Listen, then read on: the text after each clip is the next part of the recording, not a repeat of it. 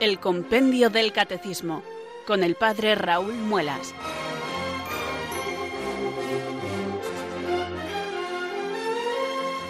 Muy buenas tardes, queridos oyentes de Radio María. Son las 4, las 3 en Canarias. Aquí comienza una nueva edición del Compendio del Catecismo. Reciban desde Talavera de la Reina un saludo muy cordial del Padre Raúl Muelas, que un día más les habla desde estos micrófonos de Radio María, la radio de la Virgen, la fuerza de la esperanza. Sed todos bienvenidos.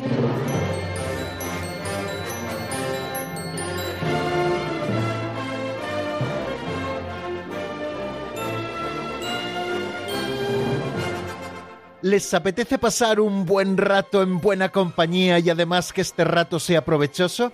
Pues con toda humildad, queridos amigos, les proponemos que se queden con nosotros aquí en la sintonía de Radio María, escuchando el compendio del catecismo y también participando en él, si ustedes lo tienen a bien en esos últimos minutos del programa en los que abrimos los micrófonos para que ustedes puedan o hacernos sus preguntas o también compartir con nosotros alguna experiencia o alguna breve reflexión al hilo de lo que nosotros estudiamos cada día. Les proponemos quedarse en esta buena compañía, la de todos ustedes, queridos amigos, que conformamos esta gran familia de Radio María, y tan provechoso es lo que vamos a hacer como que vamos a crecer en el conocimiento del Señor. Eso es lo que procuramos cada tarde al acercarnos a la doctrina católica contenida en este libro que es el nuestro, nuestro libro de texto, titulado Compendio del Catecismo de la Iglesia Católica. Un pequeño libro que en apenas 300 páginas no llega, se queda creo que en 250 y pocos, eh, contiene todo un tesoro de sabiduría, tal y como la Iglesia Madre nos lo presenta, la verdad de nuestra fe. La Iglesia que ha recibido el depósito de la fe la va desentrañando para que nosotros podamos tomarla y deglutirla y aprovecharla y asimilarla. Y para eso sirven estos subsidios que llamamos catecismos, y además estos con toda la fuerza y la autoridad de la Iglesia que nos los ha regalado, tanto el Catecismo Mayor de la Iglesia del año 1992, como este que es nuestro libro de texto, como les digo, del año 2005, titulado Compendio del Catecismo de la Iglesia Católica. Este último, ya saben que a través de preguntas y respuestas va desarrollando los principales artículos de la fe y las principales cuestiones sobre las que nosotros tenemos que tener conocimiento y profundizar en ellas para hacerlas vida en nosotros. Bueno, les propongo amigos que comencemos esta tarea eh, como debemos, rezando. Sabemos que esta tarea nos sobrepasa, sobrepasa nuestras fuerzas y necesitamos que Dios mismo nos asista. Por eso cada día elevamos nuestra plegaria invocando al Espíritu Santo para que venga sobre nosotros, nos ilumine y nos fortalezca. Recemos así. Ven Espíritu Santo, llena los corazones de tus fieles y enciende en ellos el fuego de tu amor. Envía Señor tu Espíritu que renueve la faz de la tierra. Oh Dios, que llenaste los corazones de tus fieles con la luz del Espíritu Santo, concédenos que guiados por el mismo Espíritu, sintamos con rectitud y gocemos siempre de tu consuelo. Por Jesucristo nuestro Señor. Amén.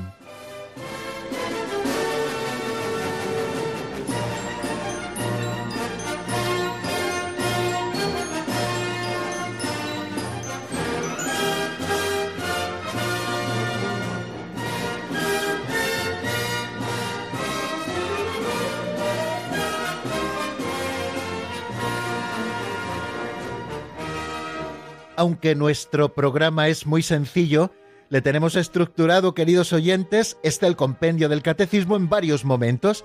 El primero es el del saludo y la oración inicial de invocación al Espíritu Santo para pedir su luz y su fuerza. El segundo momento del programa es este que abordamos ahora mismo, las pinceladas de sabiduría. Cada día leemos una pincelada de sabiduría, esas que se contienen en el libro así titulado Pinceladas de Sabiduría, de don Justo López Melús. Cada día escuchamos una de ellas en la voz de Alberto y después hacemos una sencilla reflexión al hilo de lo que hemos escuchado que nos pueda hacer profundizar en algún aspecto concreto de nuestra vida cristiana.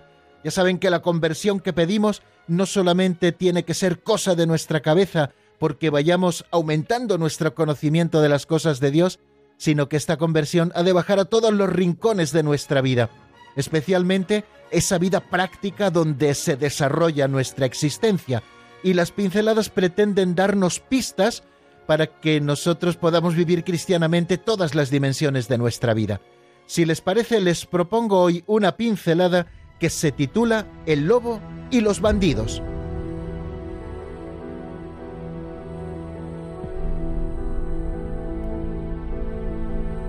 El lobo y los bandidos. La providencia divina vela sobre nosotros con solicitud paternal. Os he llevado sobre las alas de águila y os he traído hacia mí. Éxodo 19:4. Has visto cómo te ha llevado el Señor tu Dios, como lleva un hombre a su hijo por todo el camino que has recorrido. Deuteronomio 1:31. Fortaleciste las rodillas que se doblaban. Job 4:4. Dice la leyenda que un rey iba por el camino con su hijo, que marchaba delante de él. Llegaron unos bandidos para capturar al niño y el rey puso a su hijo detrás de él para defenderlo. Entonces se acercó un lobo por detrás para despedazar al niño. ¿Qué hacer? Los bandidos estaban delante, el lobo detrás. El rey tomó a su hijo y se lo puso sobre los hombros. Allí nadie lo podría tocar.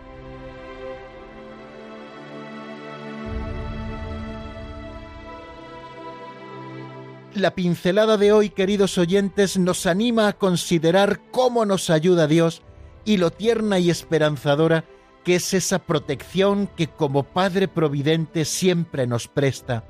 Son muchos los peligros que nos amenazan constantemente, pero Dios está con nosotros.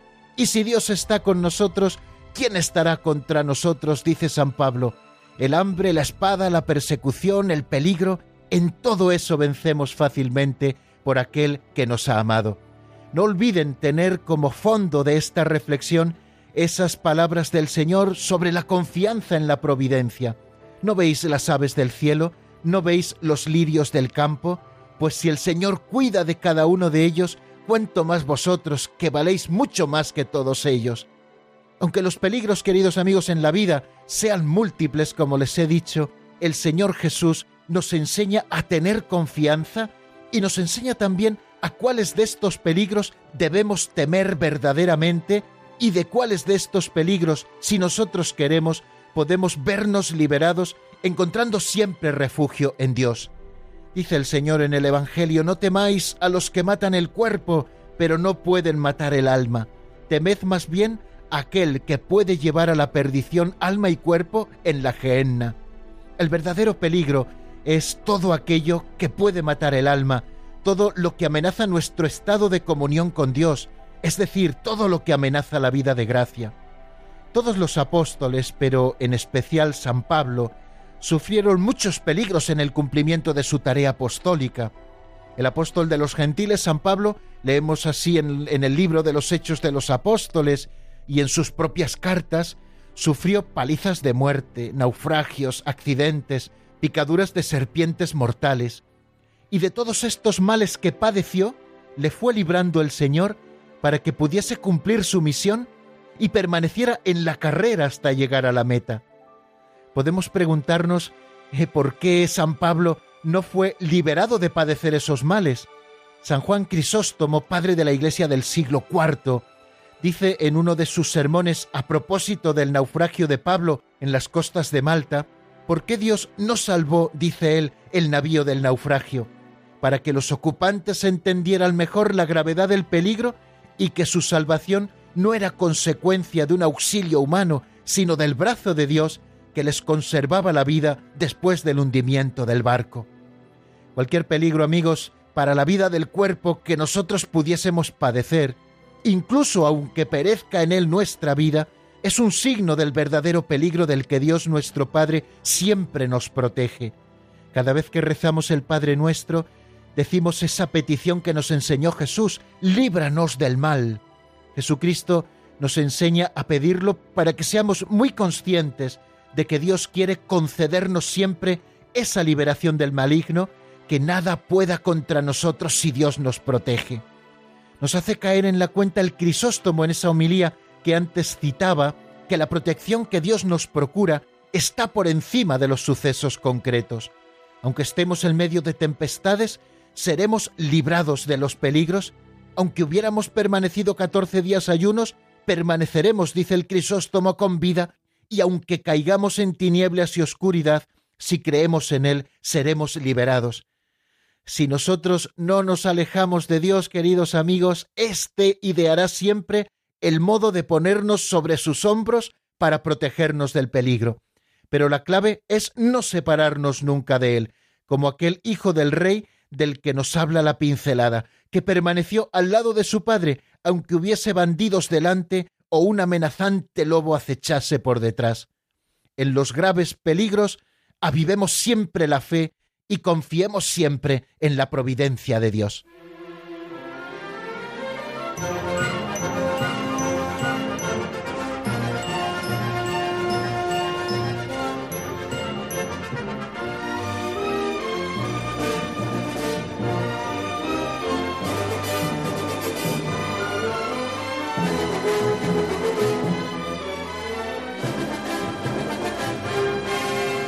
Bueno amigos, y después de escuchar la pincelada y la reflexión sencilla que les ofrezco a propósito de la misma, vamos a hacer repaso de lo que vimos en nuestro último programa y como es lunes lo hacemos también con un poquito de perspectiva, remontándonos un poquito más atrás para que podamos tomar carrerilla y avanzar hoy un poquito más.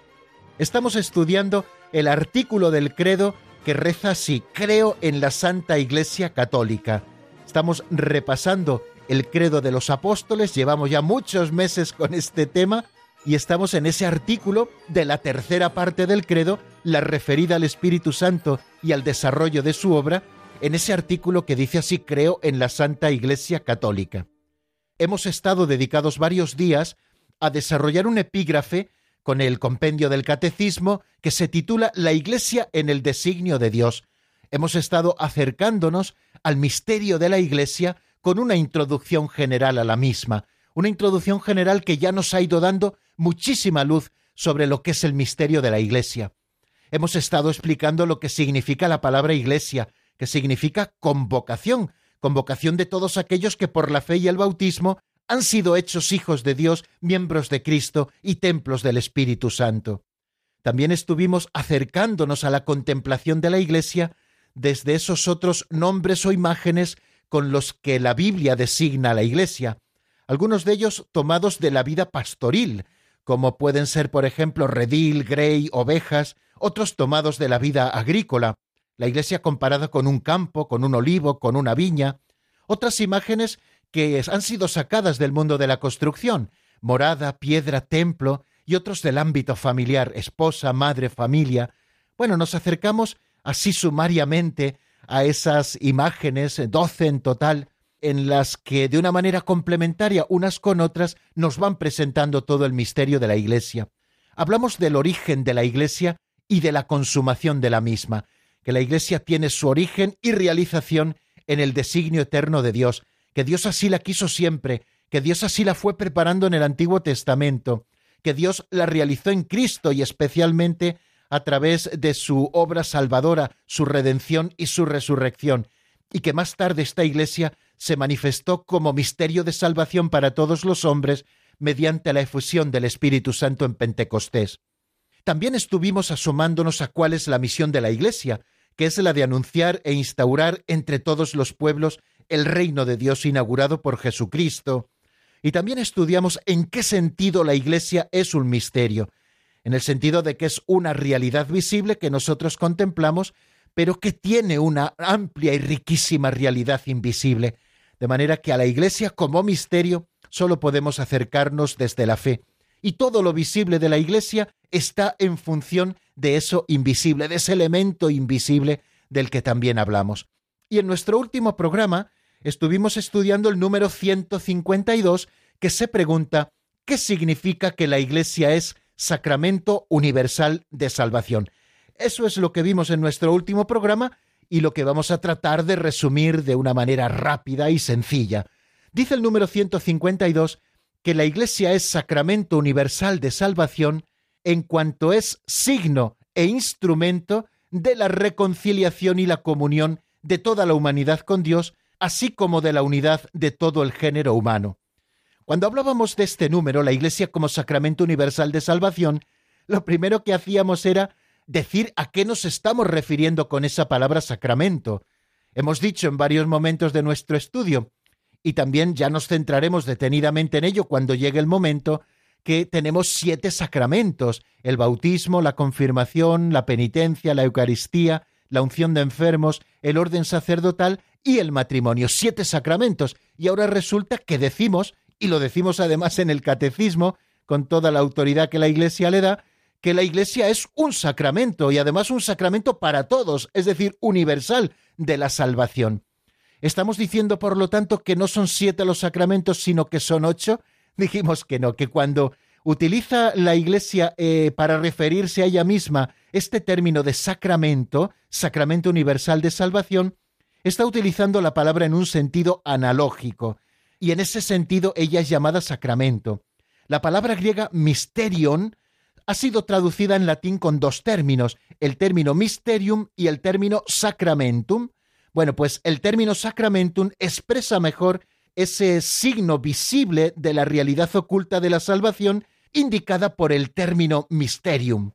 En este sentido, decíamos con el Catecismo Mayor de la Iglesia, Cristo mismo es el misterio de la salvación, porque no hay otro misterio de Dios fuera de Cristo, como nos dice San Agustín. La obra salvífica de su humanidad santa, de la humanidad de Cristo, santa y santificante, es el sacramento de la salvación que se manifiesta y actúa en los siete sacramentos de la Iglesia. Esos siete sacramentos son los signos y los instrumentos mediante los cuales el Espíritu Santo distribuye la gracia de Cristo, que es su cabeza, en la Iglesia, que es su cuerpo. La Iglesia, por tanto, contiene y comunica la gracia invisible que ella significa y en este sentido decimos que la Iglesia es sacramento. Es sacramento, es decir, que está revelando una realidad que está oculta y además es instrumento, es decir, que tiene una finalidad instrumental la Iglesia y ese signo y ese instrumento es el de la reconciliación de los hombres. La Iglesia es signo instrumento para la reconciliación de los hombres que estaban separados de Dios. La Iglesia es el pueblo de Dios donde nosotros podemos ser reconciliados con Dios y además ella es el instrumento precisamente de la reconciliación porque está unida a Cristo, que es su cabeza, y tiene como alma al Espíritu Santo, que es el que comunica esa reconciliación. Y es signo también e instrumento de esa comunión de toda la humanidad con Dios. Vamos a empezar a estudiar hoy mismo, queridos amigos, que la Iglesia es el pueblo de Dios, es decir, ese pueblo de la propiedad de Dios donde se lleva a cabo, donde se realiza esa comunión de todos los hombres con Dios. ¿Dónde pueden encontrar comunión, unión, intimidad los hombres con Dios? En el seno de la Santa Madre Iglesia, que es instrumento y que es signo también de esa comunión de toda la humanidad con Dios. Y no solamente es signo e instrumento de la reconciliación y de la comunión de los hombres con Dios, sino también de la unidad de todo el género humano la iglesia que es el pueblo que Dios ha reunido en torno a sí y que es ya en arras, en germen, en comienzo, el reino de Dios que alcanzará su plenitud, es un signo y es un instrumento para que todos los hombres podamos vivir la unidad. Es ese misterio de la comunión con Dios, esta comunión con Dios que es la fuente de la unidad de todo el género humano. La unidad que Dios nos ofrece, la de todo el género humano en el seno de la Santa Madre Iglesia, no es una unidad basada únicamente en los consensos humanos o en la simpatía que nos tenemos unos a otros. Eso bien pobre es y bien pronto se acaba la unidad, sino que es una unidad que brota muy fortalecida de la unión que nosotros tengamos con el mismo Dios. Los hombres que se unen con ese único Dios verdadero acaban reunidos entre sí como todos los radios de una rueda que están unidas a su eje, y ese eje, para nosotros y en nuestro ejemplo, no es otro que Dios. Por lo tanto, una unión de la humanidad que está fundamentada en Dios es una unidad sólida, y una unidad que sólo podremos conseguir en la medida en que todos nosotros nos unamos con el único Dios verdadero. De nada sirve, queridos amigos, buscar una unidad basada en consensos humanos. Claro que tenemos que buscar el consenso, pero no pongamos en ello nuestro corazón, porque tantas veces el corazón humano es cambiante y donde ahora dice sí, luego dice no, cambian los intereses y cambiamos también nosotros, que al final todos esos pactos acaban más pronto que tarde derruyéndose totalmente. Si queremos una comunión, una unidad de todos los hombres, hagámoslo en el seno de la Santa Madre Iglesia, unidos a Dios, que es nuestra cabeza. Bueno, pues esto a propósito, y así quizá hoy un poco más desgabazado, de lo que dijimos en el número 152, que significa que la Iglesia es sacramento universal de salvación. La Iglesia es sacramento, es decir, signo de una realidad invisible para todos los hombres, y esa realidad invisible es la salvación en Dios. De manera que la Iglesia es signo instrumento de reconciliación y de comunión de los hombres con Dios, y también es signo e instrumento de la unidad de todo el género humano. Pues hasta aquí, amigos, nuestro resumen. Seguimos adelante hacia nuevos horizontes.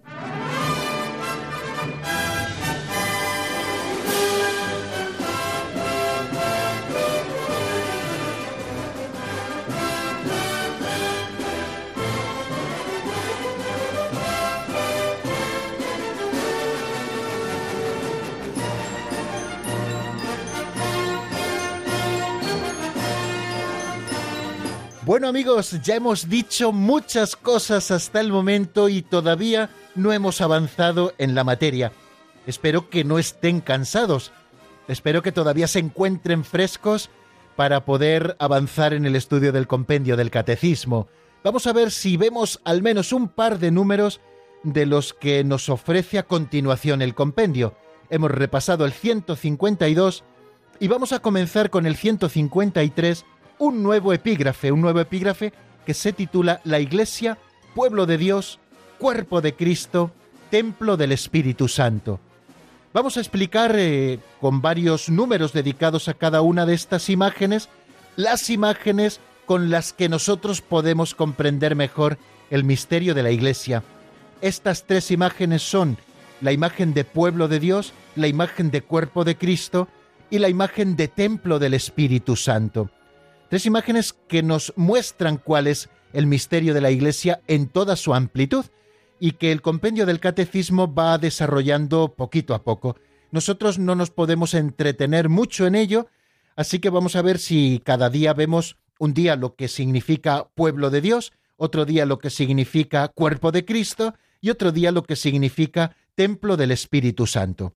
Así que sin perder más tiempo, Vamos con el número 153. Se pregunta por qué la Iglesia es el pueblo de Dios. Esta es la imagen en la que vamos a centrar ahora nuestra atención, una imagen que ya hemos traído en algún momento, sobre todo al hablar de cómo expresa el Antiguo Testamento el término eclesía, recuerdan, ¿no? Bueno, pues hablaba de esa asamblea referida especialmente al pueblo de Dios que hace una alianza con el Señor en el monte Sinaí donde ya estaba anunciada o tipificada de alguna manera la Iglesia Santa de Dios, es decir, era a modo de anticipo lo que luego se cumpliría plenamente en la Iglesia como verdadero pueblo de Dios. Vamos a ver cuál es el contenido de ese número 153, por qué la Iglesia es el pueblo de Dios, en la voz de Marta Jara.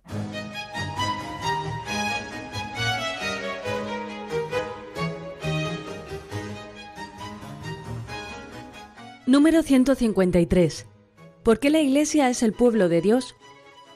La Iglesia es el pueblo de Dios porque Él quiso santificar y salvar a los hombres no aisladamente, sino constituyéndolos en un solo pueblo reunido en la unidad del Padre, del Hijo y del Espíritu Santo.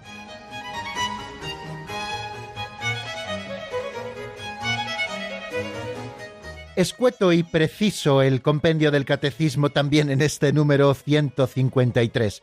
Qué bien buscadas están las palabras para expresarnos todo un gran contenido en apenas dos líneas y media. Nos ha dicho que la Iglesia es el pueblo de Dios porque Él, Dios, quiso santificar y salvar a los hombres no aisladamente, sino constituyéndolos en un solo pueblo, reunido en la unidad del Padre, del Hijo y del Espíritu Santo. Nos acercamos así misteriosamente al designio de Dios, que ha querido no salvarnos solo aisladamente, sino salvarnos en racimo, salvarnos como pueblo. Y así lo ha manifestado el Señor a lo largo de toda la historia de la salvación. Recuerden aquel pasaje de la Sagrada Escritura, de los más antiguos, capítulo 12 del libro del Génesis, cuando Dios se manifiesta a Abraham, le pide que salga de su tierra, de Ur de los Caldeos, hacia una tierra que él le promete y que le va a regalar. Abraham, fiado en el Señor, se pone en camino, cuando ya era mayor y no tenía además descendencia, Dios le promete que su descendencia será tan grande como las estrellas del cielo o como la arena de las playas marinas. Abraham se pone en camino y fiado en el Señor, contra toda esperanza, va en busca de lo que Dios le promete. Por eso Abraham es nuestro Padre en la fe. ¿Qué es lo que le promete Dios a Abraham? El patriarca primero sobre el que va a construir un pueblo. Le promete un pueblo, un pueblo que nacerá de él, el pueblo que será de la salvación.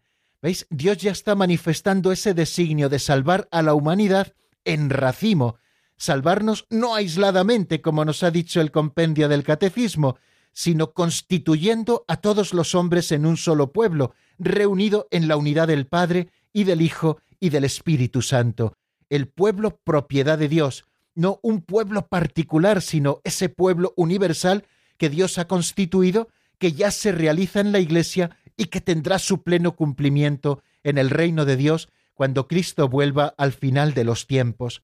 Hay un texto de la Constitución dogmática sobre la Iglesia del Concilio Vaticano II, llamada Lumen Gentium, en el número 9, donde se expresa todo este gran misterio de la Iglesia como pueblo de Dios.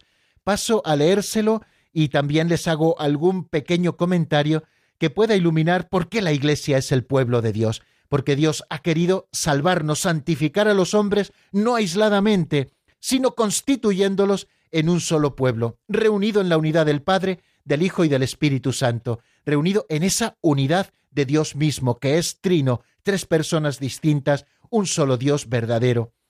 Resuena quizá en nuestro corazón esas palabras de la Escritura que hemos escuchado mil veces. Cuando Caín mata a su hermano Abel y Dios le pregunta por su hermano, Caín responde con unas palabras ¿Soy yo acaso el guardián de mi hermano? Y Dios como que nos contesta Claro que sí, tú eres el guardián de tu hermano, porque yo no quiero salvarte como un francotirador, sino que yo quiero salvarte con tus hermanos los hombres, de quien tenemos que preocuparnos, de cada uno de ellos, de nuestro prójimo, porque en ellos también encontramos al mismo Cristo que ha querido esconderse, que ha querido disfrazarse también con los ropajes de nuestros hermanos los hombres. Tenemos que salvarnos en racimo porque Dios mismo así lo ha querido. No seamos lobos solitarios, queridos amigos, en el camino de la salvación, Podemos tener una vocación u otra, podemos ser más o menos sociables, pero tenemos que ser conscientes de que nos hemos de salvar en racimo. Y para esto está la Iglesia, para ser ese pueblo nuevo al que son llamados hombres y mujeres de todas las razas, de todas las lenguas, de todas las tribus, para constituir ese pueblo en la unidad del Padre, del Hijo y del Espíritu Santo. Les hablaba del número nueve de Lumen Gentium, que no les he leído todavía. Dice así este número nueve en todo tiempo y lugar ha sido grato a Dios el que le teme y practica la justicia. Por supuesto, ¿no? El por supuesto es cosa mía, no lo dice el concilio. Continúa, sin embargo, quiso santificar y salvar a los hombres no individualmente y aislados, sin conexión entre sí, sino hacer de ellos un pueblo para que le conociera de verdad y le sirviera con una vida santa. Eligió pues a Israel para pueblo suyo, hizo una alianza con él y lo fue educando poco a poco. Le fue revelando su persona y su plan a lo largo de su historia y lo fue santificando. Todo esto, sin embargo, sucedió como preparación y figura de su alianza nueva y perfecta que iba a realizar en Cristo, es decir, el Nuevo Testamento en su sangre, convocando a las gentes de entre los judíos y los gentiles para que se unieran no según la carne, sino según el Espíritu. Y la palabra Espíritu, ténganlo en cuenta, está escrita con mayúsculas. Creo que está preciosamente recogido en este texto todo el sentido del 153 del compendio del Catecismo, porque la Iglesia es el pueblo de Dios, porque Dios no ha querido que nos salvemos aisladamente, bien es cierto que en todo tiempo y lugar ha sido grato a Dios el que le teme y practica la justicia. Sin embargo, como dice Lumen Gentium, quiso santificar y salvar Dios a los hombres no individualmente y aislados, sino hacer de ellos un pueblo. Por eso si nosotros estudiamos la historia de la salvación, apuntábamos al momento en que Dios promete un pueblo a Abraham, esa promesa tiene una primera realización en el pueblo de la alianza del Sinaí, cuando Dios saca de la esclavitud de Egipto a aquellos hombres que no eran pueblo, los hijos de Jacob y de José. No eran pueblo, Dios les constituye en un pueblo de su propiedad, Dios les constituye en el pueblo de su propiedad. Y estos son imagen, figura de lo que luego Dios realizará en la iglesia. Él se prepara un pueblo del que nacerá Cristo el Señor, el Salvador, que luego constituirá un pueblo universal al que pertenecerán los judíos y los gentiles, un pueblo que vive en la unidad del Padre, del Hijo y del Espíritu Santo. Ese pueblo, queridos amigos, es la Iglesia Santa de Dios, que es pueblo de Dios. Nos quedan muchas cosas que decir, pero vamos a detenernos un ratito en la palabra. Les ofrezco que escuchen un tema de Almas Unidas titulado Consuelo en Jesucristo. Está sacado del álbum a partir de hoy y enseguida, enseguida estamos nuevamente juntos.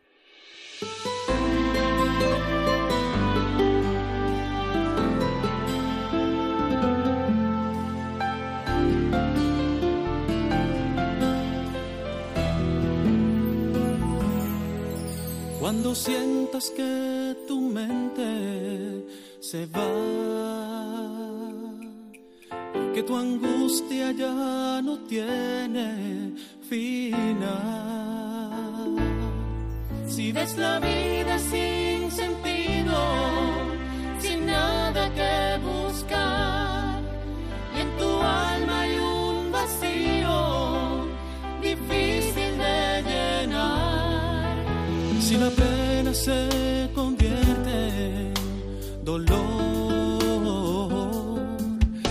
tristeza te corrompe el corazón.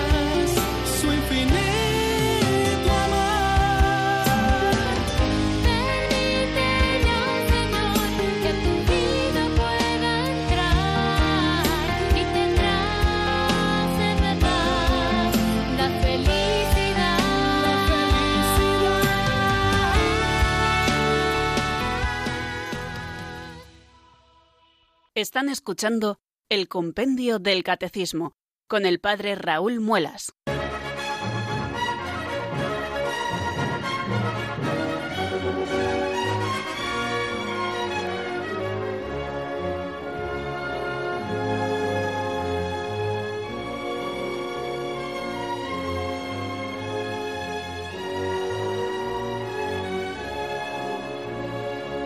La Iglesia, queridos amigos, es el pueblo de Dios porque Él mismo no ha querido santificar y salvar a los hombres aisladamente, sino constituyéndolos en un solo pueblo. Este pueblo es la Iglesia, un pueblo reunido en la unidad del Padre, del Hijo y del Espíritu Santo.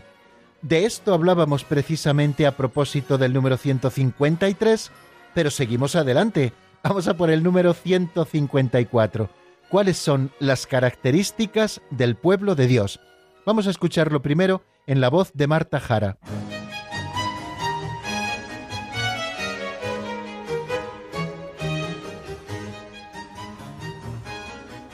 Número 154. ¿Cuáles son las características del pueblo de Dios? Este pueblo del que se llega a ser miembro mediante la fe en Cristo y el bautismo tiene por origen a Dios Padre, por cabeza a Jesucristo, por condición la dignidad y la libertad de los hijos de Dios, por ley el mandamiento nuevo del amor, por misión la de ser sal de la tierra y luz del mundo, por destino el reino de Dios, ya iniciado en la tierra.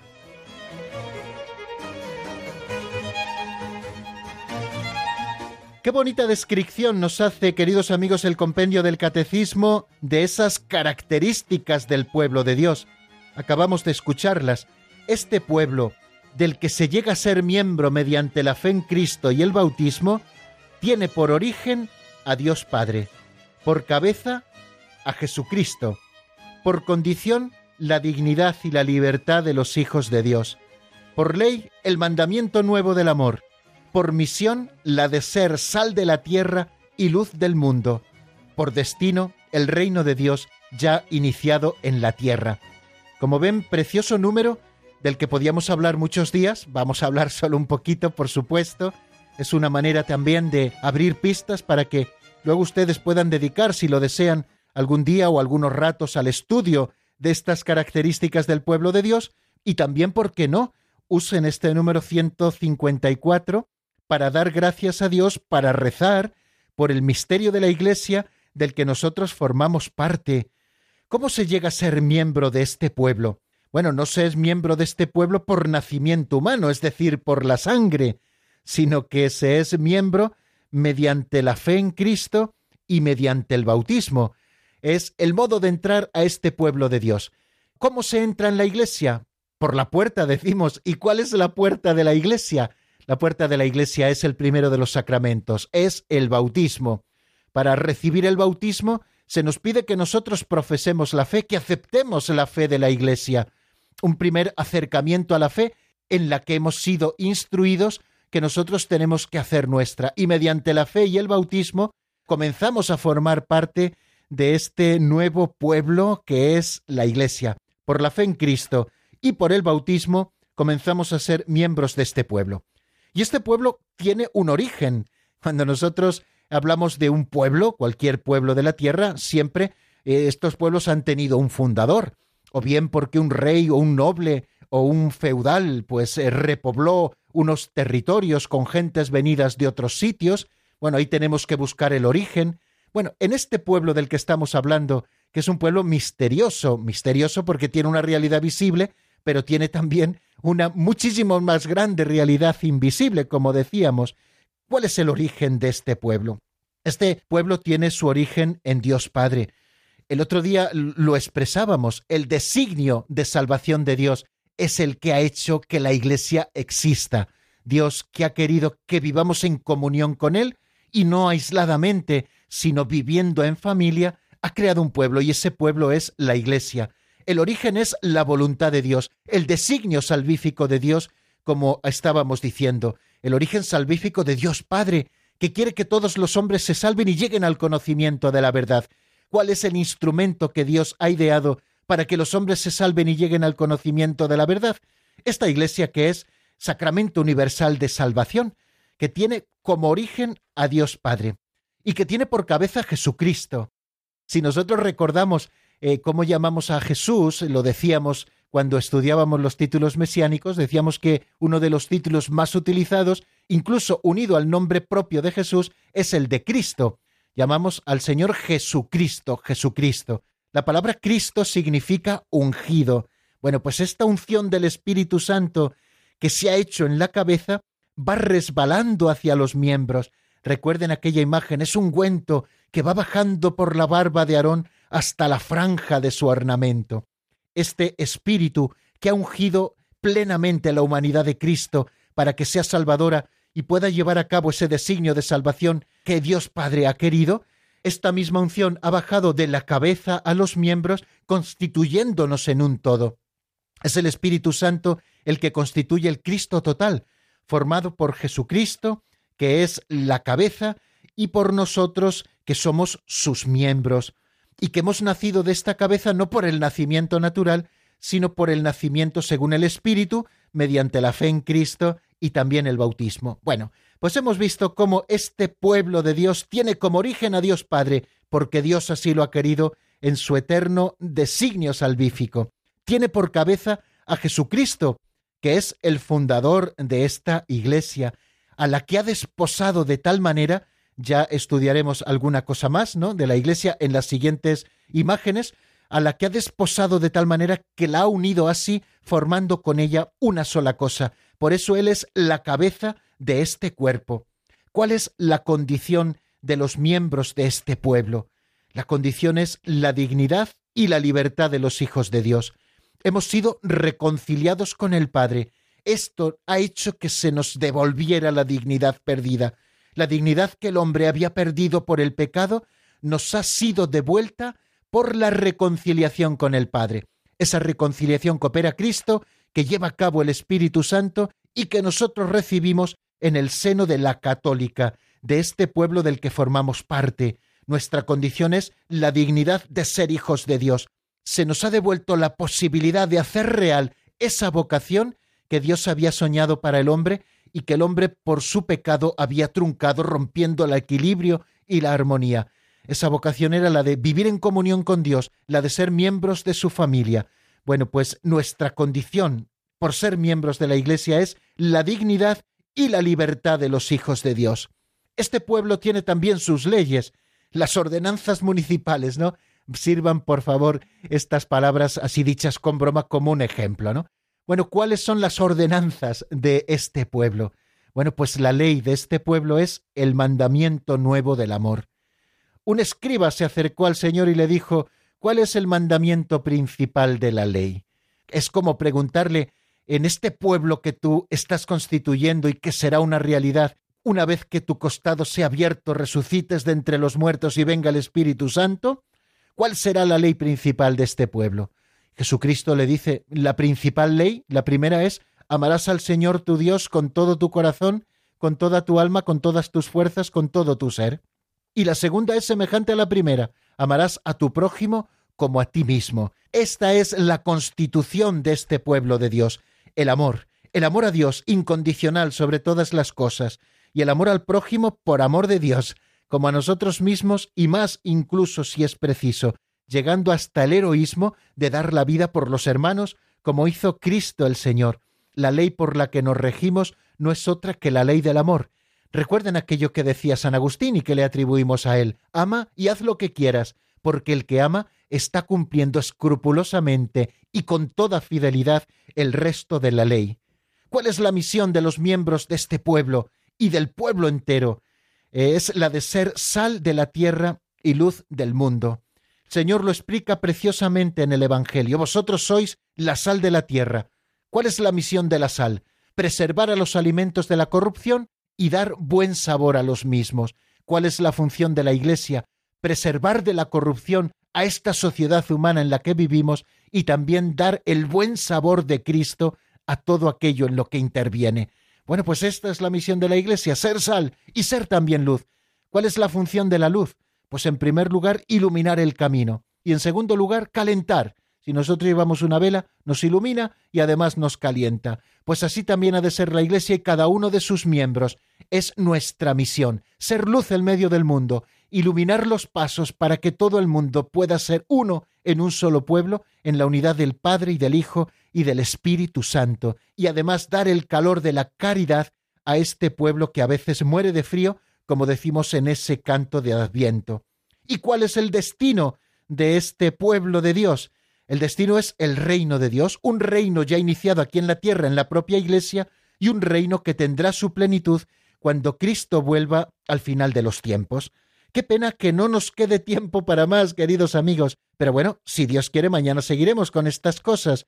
Pueden ir marcando aquellos que deseen eh, hablar con nosotros un número de teléfono 91 005 9419 91005 9419. Si tienen alguna pregunta, si tienen alguna reflexión breve que compartir con nosotros, es el momento de llamar mientras escuchamos unos compases de un tema titulado Mis heridas de Carlos Fabián, sacado del álbum Mi amado Jesús.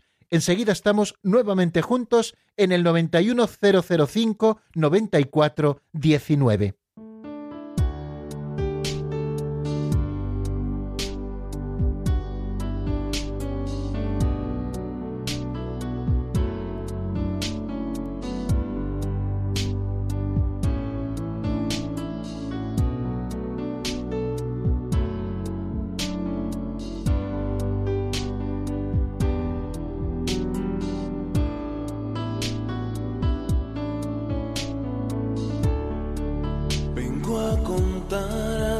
mis heridas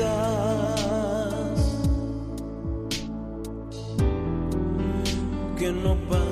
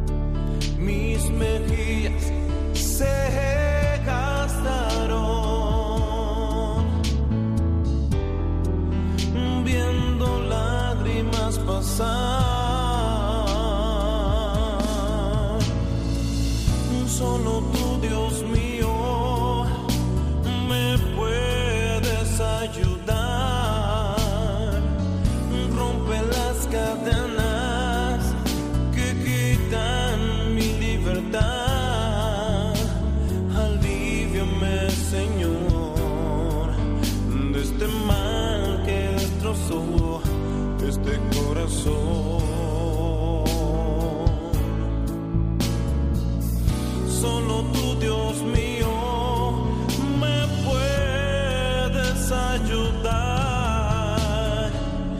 Rompe las cadenas que quiten mi libertad. Alivíame, Señor, de este mal que destrozó este corazón.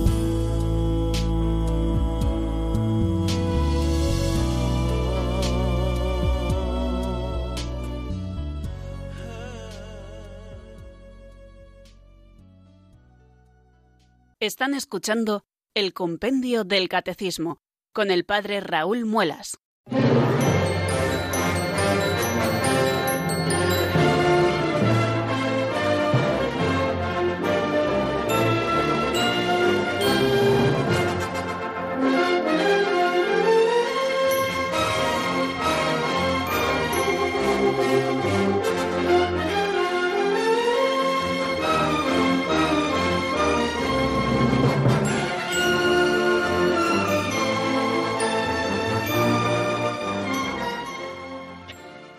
Diez minutos, queridos amigos, nos separan de las cinco de la tarde de este día primero de abril del año 2019.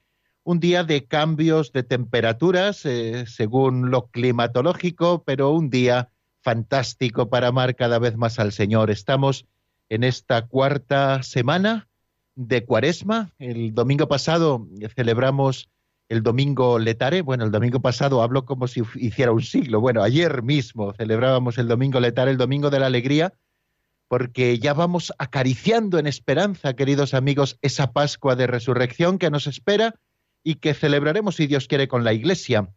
Ya saben que tenemos eh, un teléfono a su disposición, el 91 005 94 19 un teléfono al que pueden llamar si quieren compartir algo con nosotros, eh, alguna experiencia, si quieren hacernos alguna pregunta ante alguna, duda, ante alguna duda perdón, que tengan, o quieren compartir con nosotros alguna breve reflexión, pues estaremos encantados de recibirla. Tengo aquí varias cartas que no me ha dado tiempo a hacerme eco de ellas aquí en el programa y aprovechando este día, pues les digo que nos escribió hace ya un mes por lo menos eh, creo que es María del Coro desde San Sebastián, que nos decía, enhorabuena, felicidades eh, por su preciosísimo programa. ¿Qué sabiduría tiene? El mejor imposible. Me encantan los programas que ustedes hacen. Y también el padre Eduardo Calvo Sedano, que es el teólogo de cabecera tanto del Pozo de Sicar como del Compendio del Catecismo. Bueno, pues le agradecemos enormemente a María del Coro su carta y, le agradecemos también mucho el que esté al otro lado del receptor de radio, eh, pues todos los días escuchando el compendio del catecismo y también por las noches el Pozo de Sicar. Esta noche, si Dios quiere, cuando den las 12 de la noche, sea medianoche aquí en la península, una hora antes en Canarias, pues abriremos una nueva singladura del Pozo de Sicar a la que están ustedes invitadísimos. Eh, espero que puedan esperarse hasta esa hora, ya con el cambio de hora, y como anochece más tarde, pues quizá aguantemos un poquito más sin dormirnos. Bueno, pues yo les invito a que de 12 a 1 puedan sintonizar con nosotros en el Pozo de Sicar y si pueden no quiten mm, eh, su aparato de radio de la sintonía de Radio María, porque aquí recibirán tanto y tan bueno. Eh, nos gusta decir que Radio María no solamente nos forma, sino que es una radio que cambia vidas y seguramente todos tengamos alguna experiencia que compartir en este sentido, cambiar vidas. También tenemos otra carta que nos llegó también hace bastante, un par de semanas o tres, de María del Carmen Rodríguez. María del Carmen Rodríguez que nos escribe desde Alcobendas. Padre Raúl, escucho su programa todos los lunes, se refiere al Pozo de Sicar, y me gusta mucho. Eh, nos pide que le haga llegar una oración de, cuaresma que recitamos en el Pozo de Sicar el pasado día 12 y si Dios quiere, eh, a ver si tengo un ratito, incluso si puede ser mañana mismo, eh, se la imprimo y se la envío para que, que pueda tenerlo. nos manda su dirección, por supuesto, que no lo vamos a leer en antena, faltaría más, y también su teléfono, y tiene la delicadeza, fijaros qué buena, qué buena es em, Carmen Rodríguez, de enviarnos incluso un sello eh, dentro de la carta para, para, que se lo, para que se lo eh, podamos hacer llegar. Bueno, tenemos un oyente que nos pregunta cómo encarnar en, en Cuaresma el misterio de Cristo. Es Consuelo desde Sevilla, que no quiere entrar en antena, pero nos hace la pregunta y se la deja así a nuestros técnicos, que con sus buenos oficios enseguida nos la trasladan, ¿no? Bueno, ¿cómo encarnar el misterio de Cristo? Tanto en Cuaresma como siempre, eh, procurando identificarnos plenamente con el Señor y reproducir en nuestra humilde vida las actitudes y sentimientos del corazón de Cristo. Eso que, rezamos eh, tantas veces a la Virgen con esta oración clásica, María, que quien me mire te vea, ¿no? Pues eso también podemos decírselo al Señor. Señor, que quien me mire te vea que no vivamos ya para nosotros mismos, sino para el que murió y resucitó por nosotros, y reproduzcamos así, en medio del mundo, especialmente en este tiempo de cuaresma, esas actitudes del corazón de Cristo. Pues muchísimas gracias amigos por estar ahí, muchísimas gracias también a Consuelo de Sevilla por habernos dejado su llamada. Y si Dios quiere, mañana aquí estaremos puntualísimamente a las cuatro de la tarde en la península, a las tres en Canarias la bendición de Dios Todopoderoso, Padre, Hijo y Espíritu Santo, descienda sobre vosotros y permanezca para siempre. Amén. Hasta mañana, si Dios quiere, amigos.